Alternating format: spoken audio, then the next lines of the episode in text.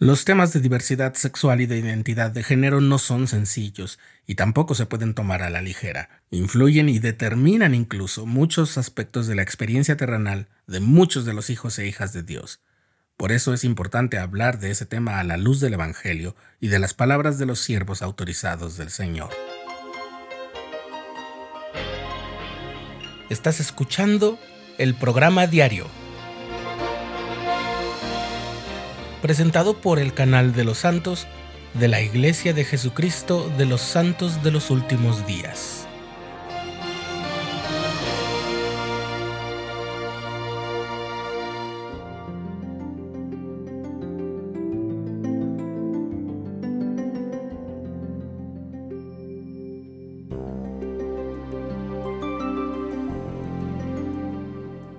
¿Sabías que entre los recursos que la Iglesia de Jesucristo de los Santos de los Últimos Días pone al alcance de todos para ayudar a superar sus desafíos de vida, hay una sección dedicada al tema de la diversidad sexual y de género? Más aún, hay una persona encargada de coordinar los esfuerzos para la generación de esos recursos y materiales. Se trata de Rebecca Borden, que es gerente de los recursos LGBTQ y ayuda para la vida. El fruto de su trabajo lo vemos justamente en las secciones Ayuda para la Vida de la aplicación móvil Biblioteca del Evangelio y de esa sección en la página web de la iglesia. En agosto pasado, durante la Semana de Educación en la Universidad Brigham Young, Rebeca dijo que una forma de comprender, amar e incluir a los santos de los últimos días que se identifican a sí mismos como miembros de la LGBTQ es esforzarse por hacer del hogar y la congregación local un lugar de gracia y espacio para todos los hijos del Padre Celestial. Esa frase de gracia y espacio para todos los hijos de Dios la tomó Rebeca de las palabras del elder Gary W. Gong del Quórum de los Doce Apóstoles en su discurso de la Conferencia General de abril de 2021. El Salvador nos suplica, dice el elder Gong, que hagamos de su mesón un lugar de gracia y espacio, donde cada persona se pueda reunir y haya lugar para todos. Como discípulos de Jesucristo todos somos iguales, no hay grupos de segunda clase. Luego Rebecca recordó que la presidenta general de la Sociedad de Socorro, Jan B. Bingham, ha enseñado sobre el poder de las palabras y citó esta parte de su discurso. Una de las formas más importantes en que podemos desarrollar y demostrar amor por nuestro prójimo es siendo generosos en nuestros pensamientos y palabras. Y el elder Quentin L. Cook del Quórum de los Doce Apóstoles ha dicho que los santos de los últimos días deben estar a la vanguardia en la expresión de amor, compasión y alcance a quienes experimentan atracción por personas del mismo sexo. Un dato destacable sobre Rebeca es que se identifica a sí misma como gay, de hecho, vivió mucho tiempo con una pareja del mismo sexo antes de casarse con su esposo Bennett, quien también se identifica como gay. Es importante recordar que en los materiales para la vida que prepara la iglesia se explica con claridad que tener esa propensión a sentir ese tipo de atracción no constituye en sí misma un pecado o una falta, en tanto que no se incurra en actos y conductas que vayan contra las leyes de Dios. Pues bien, considerando todo esto, Rebeca comparte seis perspectivas sobre ser o estar cerca de un miembro de la iglesia que se identifica como LGBTQ. Primero, no dejes de vivir el Evangelio. El adversario trabaja duro para paralizar con miedo a los santos de los últimos días LGBTQ, dijo Rebeca, y algunas preguntas son tan intrascendentes como peligrosas porque te restan fuerzas.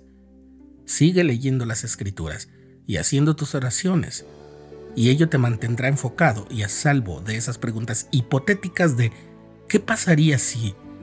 que no conducen a ningún lado. Segundo, hay un camino hacia el gozo y un lugar en el Evangelio para todos los santos. Satanás va a tratar de convencerte de que hay una división, solo dos opciones, permanecer en la iglesia y estar solo o dejar la iglesia y encontrar una relación. Pero eso es una perspectiva incorrecta y falsa. Tercero, recuerda que la atracción sexual no anula el albedrío. Las escrituras enseñan que gracias a la expiación del Salvador, todos los hijos de Dios han llegado a ser libres para siempre, distinguiendo el bien del mal, para actuar por sí mismos y no para que se actúe sobre ellos. El albedrío nos permite alinear la propia voluntad con la de Dios, confiando en que al guardar sus mandamientos todo estará bien. Cuarto, ama a todos como el Señor los ama, es decir, amplia y espléndidamente, dando apoyo, enseñando, levantando las manos cansadas y consolando a los que necesitan consuelo. Eso es lo que Él hizo. Y así como Él lo hizo por nosotros, también debemos hacerlo nosotros con los demás. Quinto, no puedes ejercer influencia sin acercarte. Ama al pecador e invítalo a cenar, dijo ella. Todos deben estar en un lugar donde el Espíritu esté presente, todos deben estar en un lugar donde puedan disfrutar de una buena comida caliente, donde puedan sentir el amor de sus hermanos y hermanas. Rebeca se refirió al amor y al apoyo constante de su familia cuando vivía en una relación con una persona de su mismo sexo y de cómo, en última instancia, fue el espíritu que sintió cuando estaba con su familia lo que la conmovió para volver al Evangelio de Jesucristo. Dice ella, me tomó 20 años darme cuenta, pero finalmente supe que el Espíritu Santo, que estaba muy presente en mi hogar, era más importante para mí que cualquier otra cosa que hubiera en mi vida. Pero para que eso pasara, su familia tuvo que estar siempre cerca de ella y siempre mostrarle amor.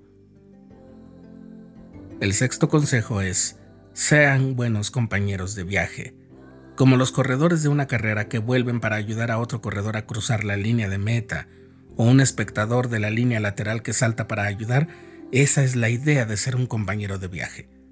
De vez en cuando van a encontrar personas que solo necesitan un poco de ayuda.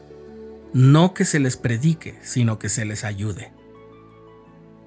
En aquel evento en la Universidad Brigham Young, Rebeca le señaló a los participantes que podían utilizar los recursos de la sección Ayuda para la Vida de la Biblioteca del Evangelio en sus secciones que hablan sobre la atracción por personas del mismo sexo y las personas transgénero, tanto en la aplicación móvil como en el sitio web de la iglesia, en los manuales de liderazgo como el manual general, así como en otros materiales que describen los llamamientos de barrio y de rama, también se pueden encontrar secciones al respecto.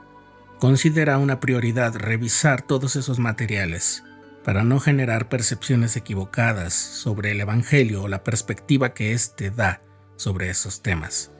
Y recuerda las palabras del elder Gerrit W. Gong, del Quórum de los Doce Apóstoles. Que haya lugar para todos. Como discípulos de Cristo, todos somos iguales, no hay grupos de segunda clase.